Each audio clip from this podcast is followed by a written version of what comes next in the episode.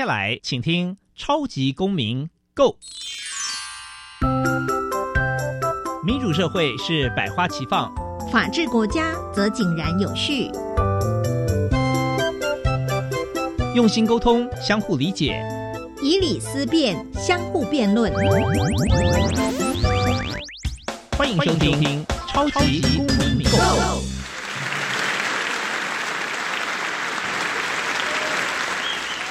各位听众朋友们，大家好，欢迎再次收听《超级公民购》。本节目是由教育部所委托，由国立教育广播电台以及财团法人民间公民与法治教育基金会联合直播。我是节目的主持人苏格格苏明祥。民间公民法治教育基金会是以推广民主基础、公民行动方案为中心，希望培育未来的公民具备法律价值以及思辨的能力。除了每年固定举办全国公民行动方案竞赛，并且不定时的举办教师研习工作坊，期待与社会各界合作，推广人权法治教育。接下来进入小小公民庭看厅，小小公民庭看厅。在这个单元，我们将会带给大家有趣而且实用的公民法治小知识哦。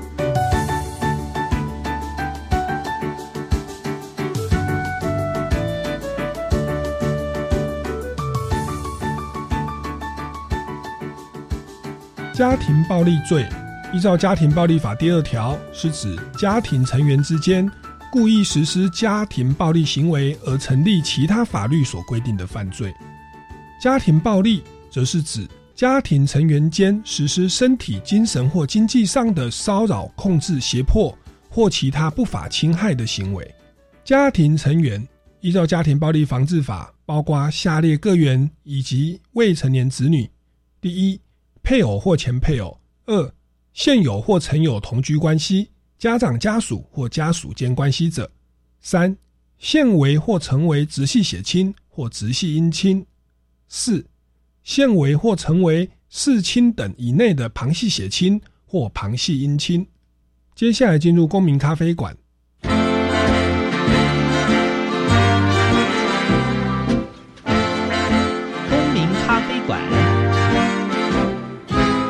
倒杯咖啡，跟我们一起在公民咖啡馆分享近期最具代表性的公民时事。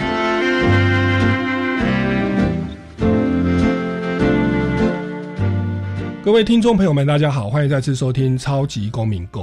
今天呢是十一月十一号，我们俗称光棍节哦。那光棍节，我觉得一个人如果你自得其乐倒没关系哦，但是有的人可能是因为呢。被分手，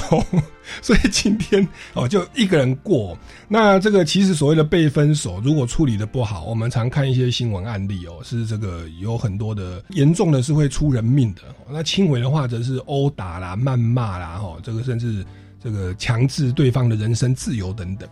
所以今天的主题呢，就是家庭暴力防治哦。那特别邀请到两位大来宾，首先第一位呢是这个知名的歌手胡一芬。超级偶像苏哥哥你好，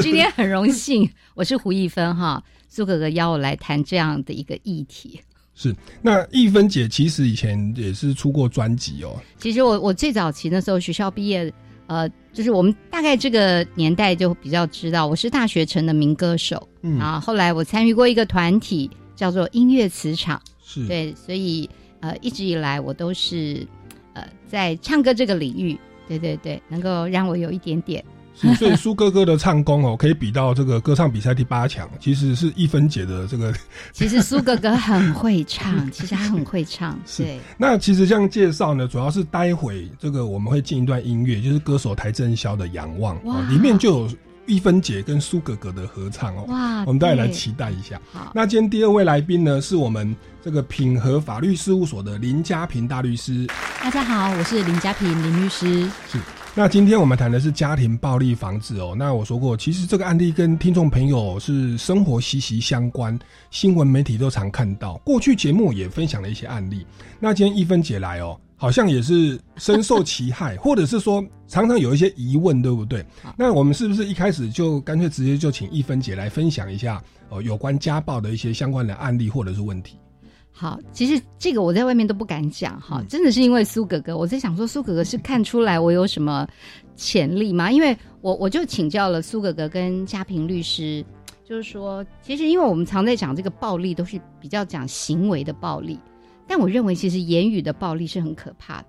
呃，像我跟我先生，我跟我先生认识到结婚，其实我们已经有三十，我三十八年。可是呢，其实我们在认识半年之后呢，我就发现到说，哎，我经常会在谈恋爱的时候被另一半的言语激怒。那他不用对你有什么行为，可是他的那个言语会，你知道，就是引发你有很多，就是你会不自觉。然后我还跟苏哥哥和嘉平律师自己认错，说，你知道，我经常就是被言语暴力激到一种，好像踩到底线，我就会忍不住想要去厨房，拿拿菜刀。你知道，我就在想说，天啊，我我明明就是很像仙女啊，我怎么现在变成侠女？我怎么会变得这么？所以我觉得很多的暴力，可能是因为另外一方。他把你真的击到了一个一个临界点，所以你就你就会失去控制，犯下大错。嗯，那我就要请教啊，如果真的犯下大错，难道说激怒你的另一方，他都不用负法律责任吗？嗯哼，对对，我我我是要请教这个问题。是，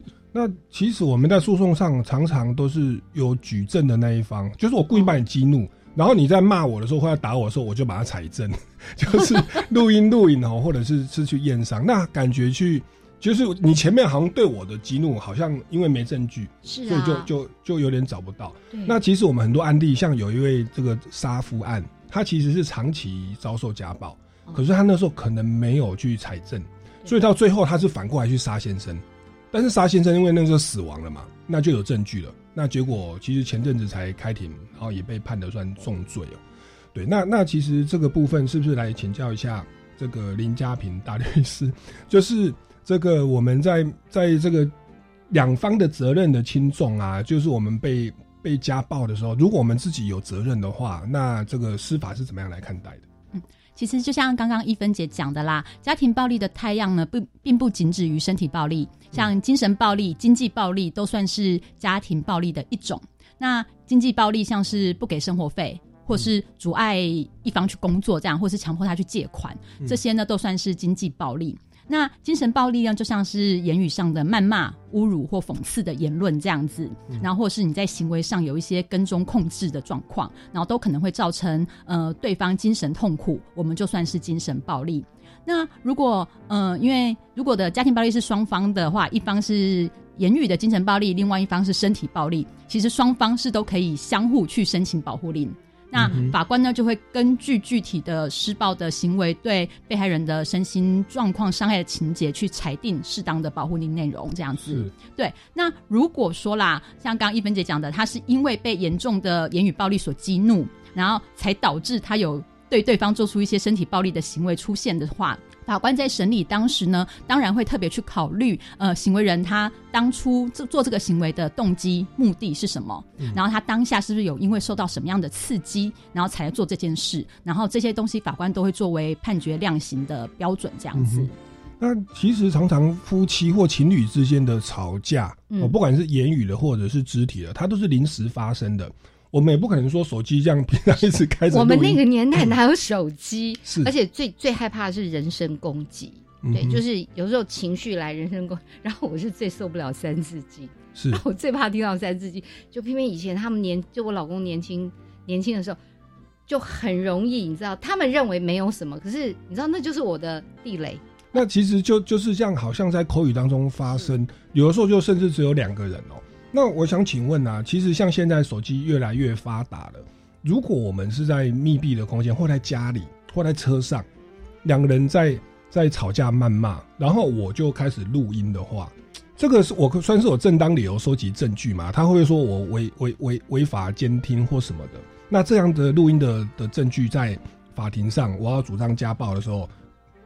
可不可以查为证据？对，那这边来请教一下大律师。嗯，原则上呢，只要自己是对话的一方，嗯，就比如说我跟苏哥哥讲话，然后我没经过你同意，我偷录，那其实我只要呃我自己是对话的一方，就不算是监听他人的言论，就没有妨害秘密的问题。那今天如果是比如说苏哥哥跟一芬姐讲话，然后我没经过你们同意，我偷录你们的对话，这个才叫做我窃录他人的交谈这样子。对，所以原则上只要自己是对话的一方啦，然后就是嗯自己跟先生或者或平常在家里。嗯设一些嗯录音的状况，其实是没有问题的。是，然后在诉讼上也是可以作为证据。但是你不能拿到媒体上去公告，或者 FB 去。当然，当然，因为你还是要正当的去使用你录下来的东西，这样子。所以对方私底下跟你讲话，就是内容就算讲了一些五四三，可是基本上他是有意识，就是他同意你听的嘛。所以我把它录音下来，自己在反复的欣赏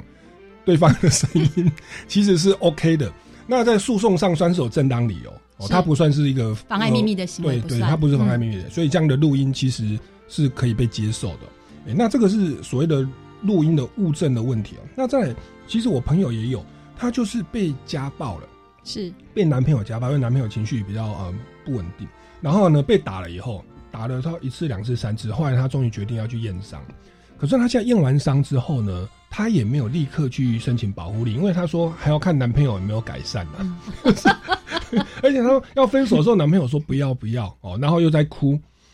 那那我我我是觉得她男朋友的情绪上可能在 EQ 管理上对是有一些问题哦。那现在就就问题就来，就是她现在可能被打了 O C，那她有去验伤。那这个如果他要申请家暴令的话，这个验伤单有没有限定说我们过去有种错误观念，说要一年被打三次哦，才 能验伤单哦？还是说这个验伤单如果是呃多久以前的，那我在申请保护令会不会有时效的上面的一些问题呢？嗯，原则上呢，应该是没有所谓的时效问题，可是就会变成是，那你这张验伤单可信度高不高？因为一一般常理来判断，其实当你被嗯。有身体暴力殴打成伤，其实大家拿到了那个验伤单，其实就会去采取一些法律途径啦。嗯，那你放那么久，对，然后才去采取法律途径，那就变成是你要提出更坚实的理由，说服法官相信这确实是当初你的另一半对你的殴打。哦，因为对方可能说那个时候我根本不认识你啊，你不知道是被被被谁打的。哦，哎，其实我也很好奇，哎，是那如果我们真的申请了保护令，那怎么样的去保护？就是被施暴的那一方呢？嗯，我我的我的意思就是说，比方说，呃，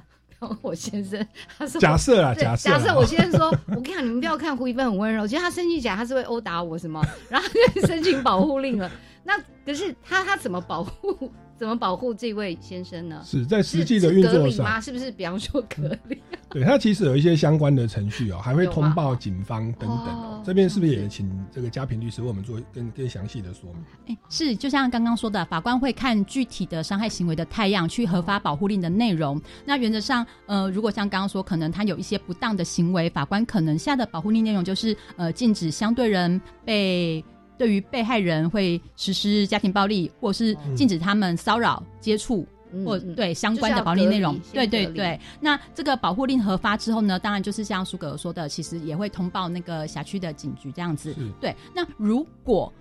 事后呢，相对人有违反保护令的行为发生的话，那我们就可以依那个家庭暴力防治法。第六十一条，然后去法官就会去判处那个相对人三年以下有期徒刑，妨害对妨害保护令的罪，就真的要把他关起来。对，所以如果一分姐是会家暴先生的话，那先生其实平常手机可能就可以一直开着录音状态，真的，就他要你隔离啦，或者说要停止在谩骂，就停止家暴行为了。结果你又骂了，你知道现在其实不止。因为现在手机太方便，嗯，你知道现在连传赖哈，有的时候自己都要稍微谨慎，因为现在赖很容易就被人家截图，是。是，对，然后你你讲的话什么，你都会被人家截图下来。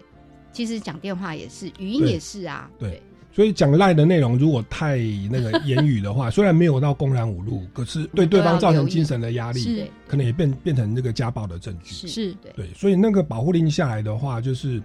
就是禁止一分解，再对一分解的先生。实施一些谩骂哦，或三字经的行为。那如果上次我先要跟我讲话之前，我会说，我现在有录音，你讲话的时候留意一下你的言辞，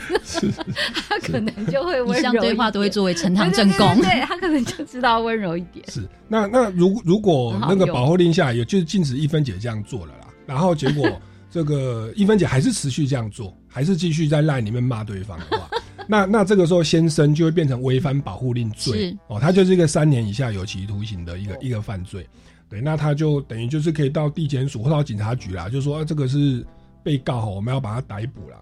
或者就提告啦，请警警察来啊，请地检署来传唤一分检，你就要去开庭的。哦，他后他的后后续这个部分是这样。其实法律是很保护。就是被这我的意思就是说，法律是很保护这一这个部分，其实不需要去太委屈或者是太恐惧。是是对，然后其是实家家庭保护令的那个内容还有好几项哦，待会会持续来请教一下家平律师哦。啊，那刚刚讲的这个是第一个案例，对不对？一分姐的第一个案例，那有没有再跟我们分享一下相关的一些一些提问？相关的是说小孩的部分嘛，可以，可以，可以哈。嗯那我刚刚讲的就是说，是我我跟先生之间，另外就是小孩，因为我的我我有三个儿子，那我三个儿子真的从小就很顽皮。苏哥哥有见识到过，但他见识到已经长大。就那时候他们在小时候，就是经常也是会用言语，就是激怒，就是亲戚。比方说，可能也是说，呃，就讲很不礼貌的话对长辈，然后长辈就会一个巴掌就过去。对，就然后我们当场就会吓一跳，就说哇，就是通常教训不都是自己的父母教训吗？怎么会你就巴掌，或者是就你知道就抓过来就就揍他？可是因为就是亲戚，所以你会觉得你通常去教育孩子，就说哎他是长辈，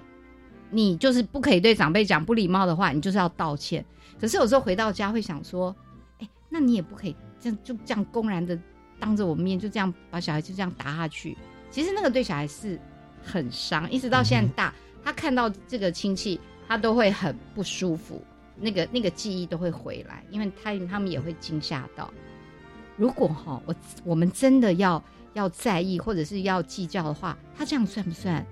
就是他他有没有法律上的责任？打小孩当然算是家暴，是肢体的暴力。是。不过有一个问题就是，就是他对方是亲戚，他又不是父母亲。然后然后是小孩子不乖在先，OK，小孩子他他先就是有一些言语上的的顶的的一些顶撞对，那这边可能会有后续的举证跟责任的问题啊。不过我觉得嗯比较好奇的是，我们一般理解家暴都是情侣啦、夫妻啦，哦，或者是父母对小孩、小孩对父母，这个是亲戚，这个是是什么样的亲戚？有哎、我也有听过，真的就是别人哦，比方说是先生的兄弟们是。来，然后就是因为对你这个可能是弟妹或什么，觉得你的做的不满意，也是直接就巴掌伺候、是，你说兄弟姐妹之间，对，就是而且还不是你的兄弟姐妹，是你先生那边的兄弟姐妹 直接就，所以小孩子看在就常常想说，只要有一天我长大，是，等到我比你高壮的时候，我一定要替妈妈报仇。嗯。就我们都有听过这样，是。就是被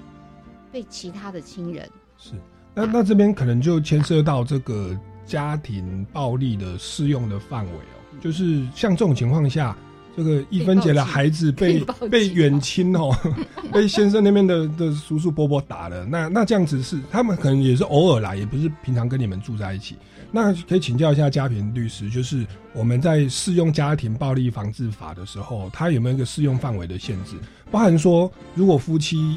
现在是夫妻，以后离了婚，或者说现在是男女朋友，后来分手了，或者说根本也不是男女朋友，只是网络约一约哦，去一下房间，出来要分的，对方不肯放过。那在这个适用范围上，我们的家暴法是如何规定的呢？首先先跟一分姐致敬，因为我非常有那个可以同理，因为我自己本身也是两个儿子，哦所以每天家里都鸡飞狗跳。因为你三个儿子，我想他们四个四个那个老老公那个老公也算老公也算是，老对老公那个是最最难搞真。的是已经熬过来了哈，我还正在煎熬中啊。好，那所谓的家庭暴力是指发生在家庭成员之间啦。那什么是家庭成员呢？大概有几个要件，第一个是配偶或前配偶，所以即使已经离婚了，也是那个家庭暴力防治法的适用范围。是再来就是呃，虽然你们没有结婚，但是只要是曾经或者是现在或曾经有同居关系的人都算。嗯对然后再来，就算就算是没有同居，但是只要你们现在或曾经是直系血亲或直系姻亲也算。比如说父母子女、嗯媳妇公婆、嗯女婿岳父母也都可以这样子。嗯那再来就是现在或曾经是呃是四亲等之内的旁系血亲或旁系姻亲，嗯所以比如说兄弟姐妹、叔伯阿姨、姐夫、大嫂、妹婿哦。这些也都算。对，然后再来就是。呃，如果你年满十六岁了，那你曾经就是有亲密关系的未同居伴侣嗯。也算，所以就是比如说就是曾经交往过男女朋友这样子，对好，那所以刚刚一芬姐提到的亲戚，那如果是他们是因为以前都是大家庭嘛，那如果曾经住在一起，然后就是有对小朋友有一些嗯肢体暴力的行为，当然就是算啦。那就算是没有住在一起，比如说嗯阿公阿妈或者是叔伯阿姨这些，也都算是家庭成员。那他们对小朋友打巴掌，当然是一个非常明确的身体暴力啊。那所以呃这个部分，当然如果一分姐想，因为他还那个时候还是未成年人嘛，然后一分姐是法定代理人，然后就可以替自己的小朋友向法院提出家暴令的申请。所以现在的那个家庭暴力防治法的适用范围好像更宽广了哦，就是它其实有有前阵子有修正过，所以像那个叔叔伯伯阿姨、姻亲哦，那个都 都在我们的对。的保障范围。不过这边再说明一下啦，纵使不符合家庭暴力防治法中家庭成员的定义，但是任何人都不应该对其他人有那种肢体暴力的行为。对，然后嗯，如果有这种打人的行为，也是可以追究刑法上的伤害罪或者是公然侮辱罪。你知道，就是因为我们从小就被教导说，其实孩子管教，你知道，我就认为说，你你你是在管教孩子，打屁股啊，打什么，这就是管教孩子，因为他这么小，你不管教他就长大不听话。你知道，有的时候我们就会这样。可是其实慢慢慢慢，现在我们大了，觉得你的管教出于什么？对，你是出于情绪，还是真的出于因为你爱他，怕他受伤害那种那种适度的管教？我对。以前我们民法是说，在必要范围内，父母得惩戒未成年子女啊。嗯，对，那是必要范围内，就是说这样打体罚可不可以？我我我们以前小时候好像是默许没有抓那么严，可是后来有家暴法了，你连言语那样的一个羞辱谩骂，其实都算家暴的一种哦，所以这个是嗯需要大家在社会观念上跟法治观念上有一些更新跟调整。哦，哦那其实关于家暴的防治，还有刚刚牵涉到的刑事、民事的相关责任哦，还有很多可以来进行说明。那我们先进一段音乐哦，休息一下，待会再回来节目的现场。那这段音乐就是有歌手台正宵哦，他在疫情的期间呢，写了一首公益歌曲，叫做《仰望》。那鼓励大家在面对环境的困难的时候，要定睛在永恒哦，抱着希望坚定的走下去。那他也邀请了很多的知名的歌手，像是这个何方、张云京、艾辰哦、蔡家珍。哦，这个杨倩石哦，舒雅哦，以及哈我们的胡一芬、一芬姐哦，跟苏格格哦，来，我们进一段音乐，马上回来节目的现场。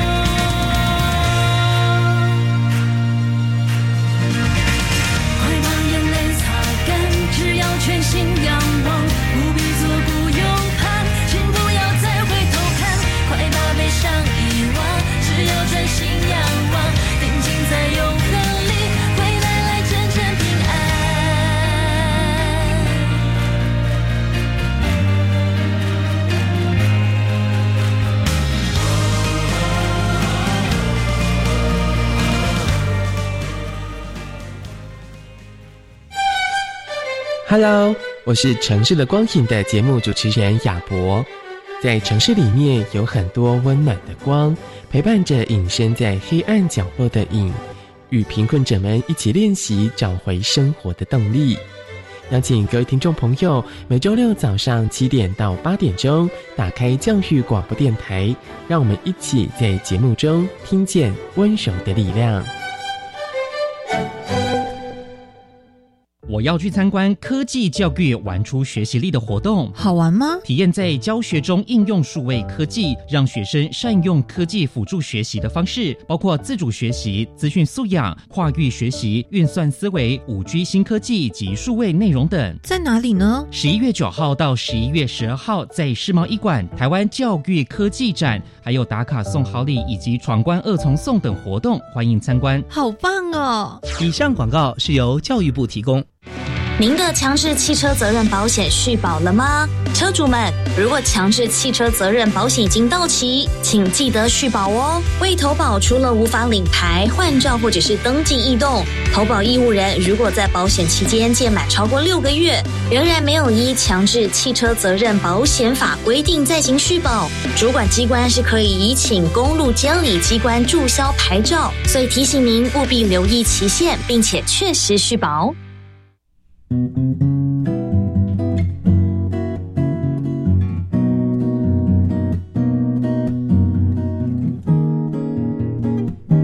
我是苏命苏米恩，你现在收听的是教育电台。我，朋友们，就爱教育电台。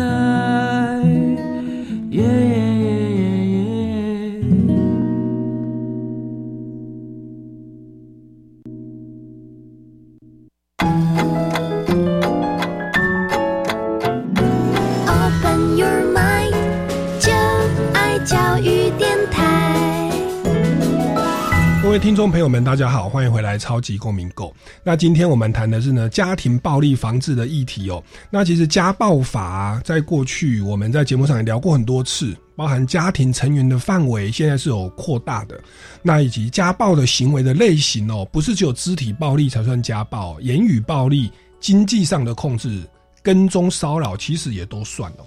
那在前阶段的节目，我们有聊到说，这个就是一分解的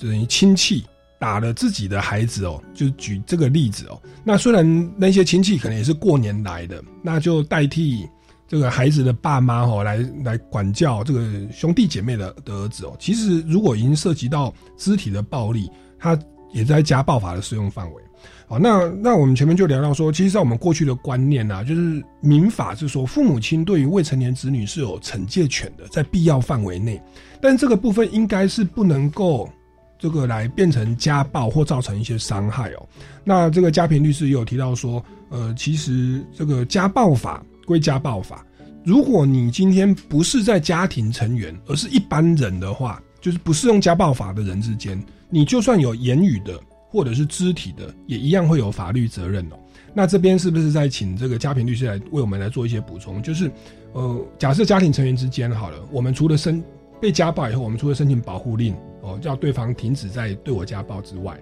呃，我可不可以就他对我殴打成伤，或他对我公然的谩骂的话，我是不是可以就可以直接来主张一些民事或刑事上面的法法律的权益呢？是，呃，如果施暴的行为有该当相关的民刑事责任，然后我们当然就是呃，可以向当事人追究啦。那比如说比较常见的，像是刑事方面，就是比如说像伤害罪或重伤罪，然后或者是强制罪、恐吓罪，这些都是还蛮常见的。嗯，那民事的方面，当然就是看你受到具体伤害，可以请求呃财产上的损害赔偿，或者是精神上的损害赔偿。然后如果是配偶间，那就特别注意，可能他也可以构成离婚事由这样子。嗯，好，所以其实会有一些相关的民刑事责任哦。那刚刚提到说，那个父母亲在必要范围内。得惩戒未成年子女这个部分，是不是有一些相关的修正的草案也正在立法当中？嗯，因为我们现行的民法呢，确实还是规定父母可以在必要的范围内惩戒子女，就是父母对于子女是有惩戒权的。那但是呢，必须要是出于对子女的保护教养的目的，而且要在呃必要的范围内来行使这个惩戒权。像是前一阵子新闻看到有一个小儿科医生。对于他的小孩子，因为他生活无法自理，然后就呃打那小孩耳光，或者是用脚踹小孩。然后还有新北市有一个家长嘛，因为不满意小朋友只考了第五名，是，所以低于九十五分少一分打一下。那我想这两个案子其实都很明确的已经那个违反了那个惩戒的必要范围啦。对，那因为呃儿童呃联合国的儿童权利公约嘛，它是有提到说，嗯，不可以对儿童有任何的危害身心的暴力行为。嗯，那体罚呢或言语羞辱也都不允许。然后我国呢，为了要符合这个呃国际的潮流，所以呢，在呃今年初有提出了那个民法的修正草案，就是要拿掉父母的惩戒权。是，所以以后呢，纵使父母是出于嗯保护教养子女的目的，也不可以对子女有任何的暴力行为，也就是完全的禁止家内体罚这样子。是，因为家内体罚其实依照现在定义，就是家暴的一种。那其实，在我们小时候都是。有可能都面临这种言语或肢体的家暴，在家庭哦，还有包含在学校。那其实学校像我们过去几十几年前那个教育基本法就已经明文禁止一切体罚，是，所以老师不能对学生体罚了。是，可是家暴的部分现在才要慢慢哦，在更正视这个问题哦。是，所以我们觉得就是考试没有考到那个分数，然后什么少一分打一下，我们都觉得那个是很正常的。对，所以我们我们的同学都很会，你知道手伸出伸回来伸这样，就老师拿棍子这样打都。打完还跟我们绿油精擦一擦，白花油擦一擦。我还被捏鼻子哎！以前爱讲话的，就老师会写黑板写一写，就说刚讲话的站起来。每一次只要我一讲话，老师就会讲这一句，我们就会站起来。站起来要怎么？你知道，就是夹着我们的鼻子，然后就这样呀呀，嘣，就这样。是。所以以前我的鼻子常都是红的。所以我们如果用现在的法律去看待过去的事情哦，那应该赔偿的金额应该还真的不少。因为就是有老师用木板打学生的屁股，他好像赔偿精神赔偿三十万，真的？对啊，所以我们从国中开始，我们现在都不少几间房子哦。对对对，从小鼻子，所以我以前都是红鼻子啊。是，所以这也代表说，我们的我觉得随着政治的解严哦，然后跟人权观念的提升，我们在教育的现场，跟在家庭的现场，我们在我觉得那算过去偏颇的教育成长环境，我们都要重新再学习，然后再去。再去重新再面对我们的下一代，对啊，那这个是比较重视一个人权，包含国国际儿童权利公约的这种观念，哦，都值得我们来来来来去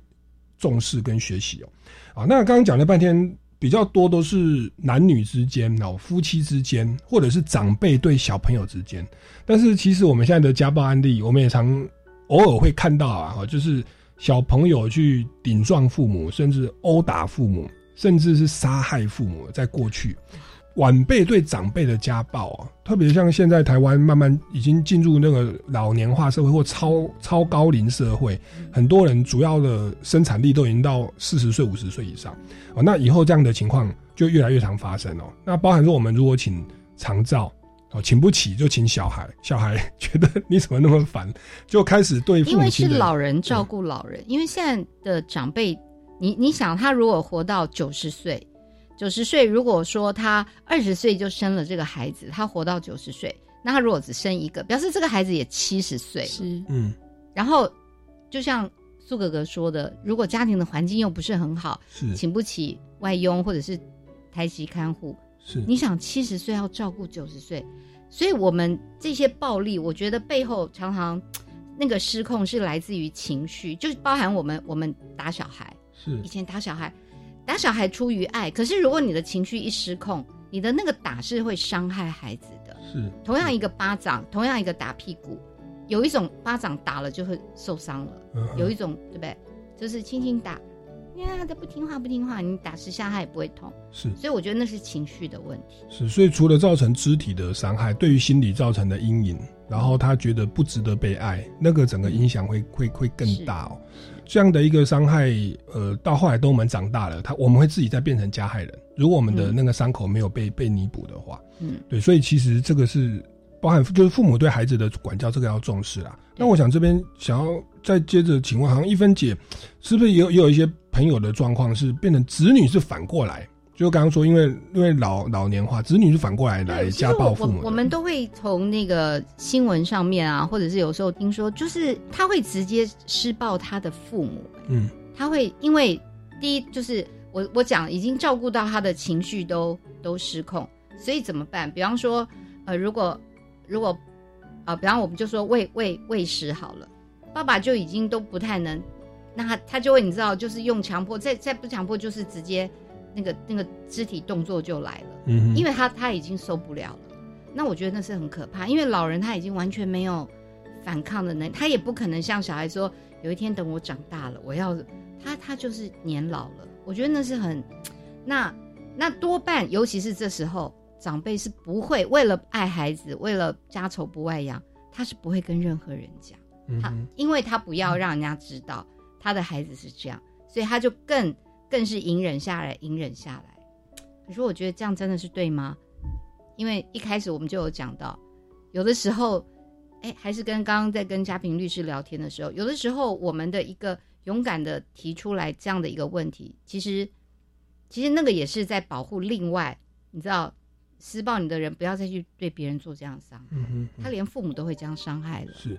所以其实不管父母对小孩，或者是小孩长大以后再对父母，或者是在对自己的小孩，其实就是内心的那个伤痛没有得到一个修复哦。那我想这边也请教嘉平律师，刚刚提到说家庭暴力防治法，它的内容呃家庭保护令啊，它的内容除了说禁止施暴人继续施暴之外，或者说要远离住所哦，禁止骚扰之外，关于这种不管是加害人的或者是被害人的这个内心的智商或修复，有没有一些呃具体的规定跟要求？那我们目前所提供的社会资源啊，或者是这种辅导的体系，它的运作方式是不是顺利跟足够的？那个家庭暴力防治法，它的立法目的呢，除了在保护被害人以外，它其实还有一个很重要的功能，就是呃预防行为人再犯。是那所以呢，呃，法官会看必要的状况呢，会从行为人的身心方面来着手。嗯像是如果他今天这个行为人是有药酒瘾的状况，他只要呃喝了酒就没办法控制自己，可是平常都还好好的。对，那这个状况呢，我们可能就会对这个行为人来进行那个戒瘾的治疗。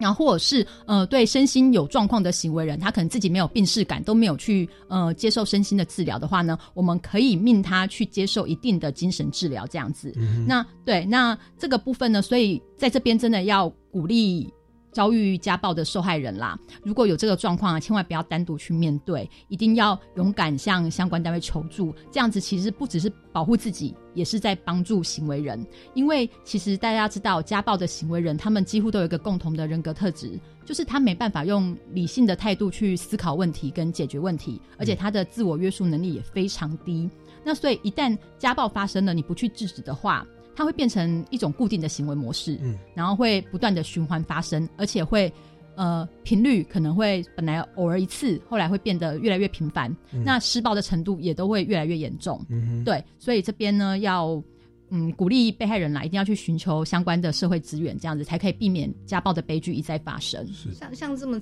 这么老的长辈，好像如果真的遇到这个状况，也目前好像也没有地方可以安置他们，让他们可以起码远离家暴是不是？对啊，对啊。如果小孩子没有没有被抓去什么戒瘾什么，不过这样听下来哈，我要好好的常要跟我三个孩子聊，说你们小时候有没有什么伤害没有被医治的？不要有一天妈妈老了。其实人生多多少少都有一些伤害，但是我在我在想，我小时候应该也伤害过他们哈。是，然后在面对这样的一个伤害跟家暴，我们最最方便的一个专线，当然就是一一三。一一三是妇幼跟家暴专线，所以男生受害其实也可以打一一三哦。是对，那那这个是就是寻求下一步的一个协助，其实不含法律的或者是社会的资源哦。好，我们先进一段音乐哦。这个这一段音乐是由这个超级偶像第六届的冠军哦，就是宋妍珍，她出的单曲叫做《不愿失去》，我们来欣赏一下她优美的歌声，待会再回来节目的现场。我曾经失去我自己，人群当中遇见你，算是幸运。我就像漂流的物体，水面之下的倒影模，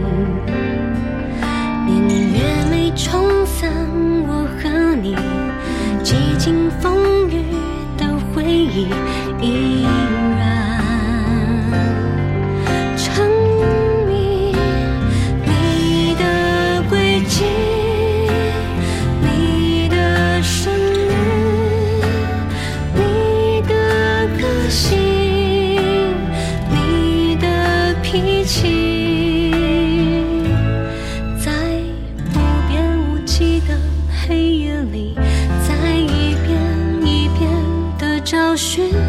在有限的生命里。也曾叹息，拥有了不愿失去。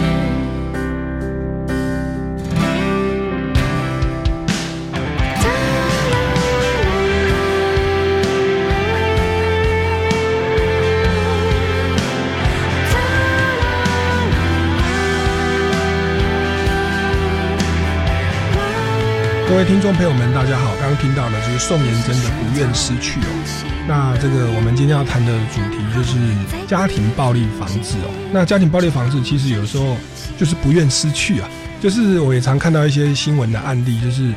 男女朋友女孩子要分手，那男朋友不愿失去，那你不愿失去呢？他不是用正当的方法，他好像是用一种胁迫或者是威胁对方的宠物的生命的状状方法。对，因为刚刚我就我就特别想问嘉平律师，然后想问那个超级有像素哥哥说，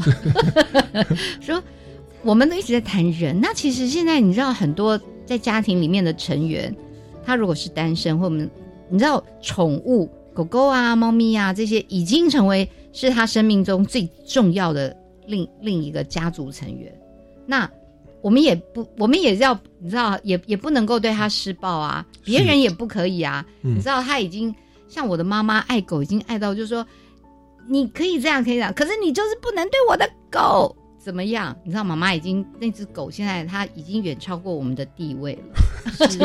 因为狗有时候比人贴心呐、对对，然后他们也比较省钱哦，然后又比较听话。你知道，妈妈出去，狗会在门口等妈妈，等到妈妈回来。可是他的三个孩子绝对不会在门口 等妈妈等到回家。是所以妈妈就妈妈从闭路电视看到，妈妈就很感动。是，所以这个对宠物的一个暴力哦，算不算家暴？我们先不讲说宠物，宠物不是人哦。但是其实我们有时候在呃男女之间，我们看到这种新闻是男朋友胁迫女女朋友说，你要跟我分手的话，我就把你放在我家的猫就把它杀害。甚至真的有看到新闻，就是他真的就把猫那杀了。很可怕，对。那想请教一下大律师，就是在这种情况下，透过对方所爱的宠物哦，来来来去胁迫对方要复合，或者说就是杀杀害的这这只猫咪，它它它有没有一些相关的法律责任，或者算算不算家暴的一种？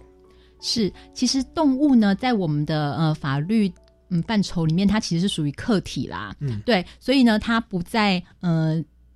家暴法的保护范围内。也就是说，今天嗯你伤害小动物，伤害我们家里养的宠物，我们并不能为这只小动物申请保护令。但是，但是像那个苏格格刚刚提的案例，比如说我利用对这只动物施暴而去威胁其他的家庭成员的话，嗯那确实可能导致呃被害人精神上受到压迫。那这是属于精神暴力的一环啦，嗯它等于就是呃行为人呢利用这个动物，然后呢想要去操控被害人，引起被害人精神上的痛苦的不当行为。嗯对，那严重的话呢，我觉得被害人呢确实是可以以这个状况呢去申请保护令这样子。保护令内容是不是也可以要求对方要把什么财产给我，对不对？包含猫咪嘛，就是机车啊要给我啦，财物要给我啦。是是保护令，对对对。可是这个部分就是还是要看具体个案，对 能不能说服法官这样子。对，狗狗也是他的财产，就对了。在法律上算物嘛，对不对？对，法律上算物，所以就可能要举证当初这只狗是怎么过来的，比如说哦是人家赠予或者是谁购买这样子。是是是对，那呃，虽然动物在法律上是客体的，但是其实。现在这个社会，其实就像刚刚一分姐讲的，动物已经比自己的小孩还亲了。嗯对对，那所以呢，呃，动保法呢也有做相关的规定啦。如果呃不当的虐待动物的话呢，是会处两年以下的有期徒刑。嗯哼，所以就就是先不要管家暴法，就是是对方如果杀害你的猫咪，或把你的虐猫虐待的对话虐虐待它的话，嗯把它肢解哦，就是真的有有人做这个事情，其实他本身就有刑事责任的。是对，那那那后续如果还构成家暴，对女方的自由意识的压迫的话，造成对方的恐惧害怕，那也算是精神虐待，哦那就会有家庭保护令的问题。是哦那如果就变成恐吓对方、辱猫勒鼠啦，哈，或者是辱猫来强制对方，对哦，他也会有所谓的的的刑事强制罪的问题。对，哦，那所以这个也是需要大家去去。所以哈，所以养宠物要选择，比方狗、猫哈，大家比较认为它是宠物，嗯你不要去养一只鸡。好，然后说它是你的宠物，因为你不能说你把我的鸡杀了，然后我就对我们我就不能够吃，我又就要吃素，你才有办法去。我目前的保障范围好像就是狗跟猫，对不对？然后其他的一些宠物还算是经济 经济也是可以杀来吃的哦、哎、我觉得，因为法令是规定说，呃，不可以无故的去虐待或伤害动物，是它并没有仅局限于猫或狗。那我觉得，如果今天像您说的是鸡或者是鸭子，其实现在还蛮多人养鸭子的、哎，我我们也养过鸡啊，是然后鸡生病还，我孩子哭到一定要救那一只鸡。对，然后带去那个宠物店，宠物店说我没有办法救你的鸡。他说那我鸡死了怎么办？嗯那个医生还说我们对面有肯德基，你就把它送过去。是，这那其实那那些东西是我们把它当宠物，可是就是在法律上好像是有正当的理由啊，是就是基基于经济的目的是可以杀鸡、吃鸡肉啊、吃猪肉，但是要人道的方法。但是猫肉跟狗肉是不能吃的哦，就是特别猫跟狗它有类人类的这样的一个，那主要是符合大家的这种法律的情感啊。好，那这个是所谓的哇，今天有很大的学习，是哦，今天今天真的有很大的收获。是哦，所以这个是对于宠物的保护规定哦。那其实说到这个家暴的规定，其实前阵子也有一刚有一个草案在修正哦，就是针对说，呃，我们目前的那种男女关系或家暴，它已经变成网路了，就是说，有时候两个人相爱的时候会拍一些亲密的影片，或者是那种甚至是在殴打之后的家暴的影片，就是为了要收证或怎么样。那我们刚刚说这个东西可能是私密的，那结果分手之后，你可能为了报复对方，你就把自己殴打对方或对方殴打你的，甚至是这种性爱的影片，把它散布出去哦。那关于这个部分所谓的家暴的这种影像的网络散布，是不是前阵子有一个修正的草案？这边是不是也请大律师来帮我们补充一下？哎，是前一阵子行政院有通过那个家庭暴力防治法的草案啦。那其实草案的一些呃修改的部分，就是更完善的去保护被害人这样子。比如说呢，呃，它有增订有关于网际网络平台的提供者，或者是那个、呃。应用服务的提供者呢，如果呢知道呢有家庭暴力被害人的性影像，他必须要先行去限制那个浏览，或者是呃直接移除，不可以让那个被害人的性影像呢在网页上呢遭到那个大众浏览这样子。违反的话会呃对那个平台的提供者处六万到六十万以下的罚款。因为其实像现在哦，很多人哦发生事情他们不报案。他们把东西抛到爆料公社，对对对，或抛到靠北什么什么的平台，嗯对。那其实有有一些这种，诶，等于是这种社群，它其实是会有管理员的。等于他可以先浏览这些人是想要 PO 什么，对，所以等于是他们有事先呢可以知道可以去浏览的话，那他们就要去移除跟被害人的性影像有关的相关资料，这样子。是是，所以我这觉得这是有需要的，对是对，有需所以你看，家暴的家暴方，他有肢体暴力、言语暴力，然后现在就是会威胁对方的宠物，迫害对方、虐待对方的宠物，嗯然后或者是拍摄对方的性影像。因为你说两个人同居同居的话，对方在睡觉的时候很很亲啊，他就先拍了或录影，甚至有的他就是男女在做亲密关系的时候，他的那个笔记型电脑其实就开着在录影，然后以此来胁迫对方。那这个东西就变成一种控制对方，给对方的也算是一种家暴的一种行为。好，那结果对方如果不从或怎么样，除了你把往这个东西散布，会另外构成刑法上的犯罪，或者是是如果对方未成年的话，又有这种呃呃儿少性剥削防治条例等等相关的刑责。那同时，其实我在我们家暴法这边哦也会有规定，但这边规定的内容比较就不是针对于。加害人，因为因为加害人那边录影的人他自己会有刑事责任，另外的特别法刑事责任。可是现在是在管制平台的业者，对对对，避免把这样的影像又更大的一个去散播出去。这样，我觉得也要让年轻人多知道这个部分，就是让年轻人知道说现在是不可以这样，或者是如果你真的受到了这样子的一个逼迫威胁，你一定要找到方法保护自己。是是，那所以也是提醒大家，就是你们在。谈恋爱的时候，这个都觉得说我们一生一世，然后就留下美好的记录哦，然后就就不会，呃，我们绝对不会外流哦。那但是依照我们的经验，就是都会外流了哦。然后从 从一些艺人呐，哦，香港的艺人呐，到台湾的哦，然后到军中的哇，然后到到现在的民间，甚至到后来就变成对方要挟你你你的一个一个手段，其实是都要特别注意哦。那我觉得美好的的回忆就放在心中。对，那那有些就是天知地知你知我知就好，就不要留留下一些影像的记录。好，那节目也慢慢到了尾声哦，最后是不是再请两位来宾来为我们做一个补充或总结，或者是像一芬姐，您也是面对父母亲啊、孩子啊，然后我们过去都有一些被类似家暴的一些经历哦，有没有什么样的一些勉励的话，或者一些一些鼓励话？当我们正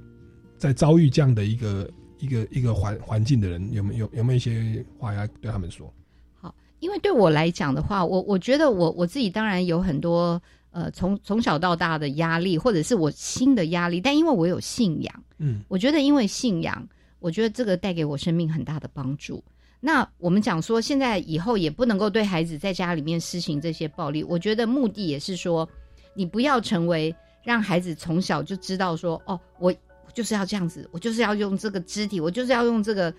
这个这个武武力来解决一切。因为以后你的父母这样对他，他也会这样去对别人。嗯，哦，也许他背后的动机就是要让孩子们、年轻的孩子们知道，其实是有很多其他解决方法，然后也要学会控制自己的情绪。是，对。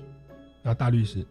嗯，因为像我们一开始苏哥哥有讲嘛，家庭暴力其实都是呃会有隐秘性的。然后他，但是他又是发生在很亲近或者是情感上牵连很深的亲友之间啦。那所以呢，导致呢有一些被害人，他们可能都有各种因素的考量，有的可能是情感上的因素，因为担心可能像刚刚说的，就是哎老父亲担心自己的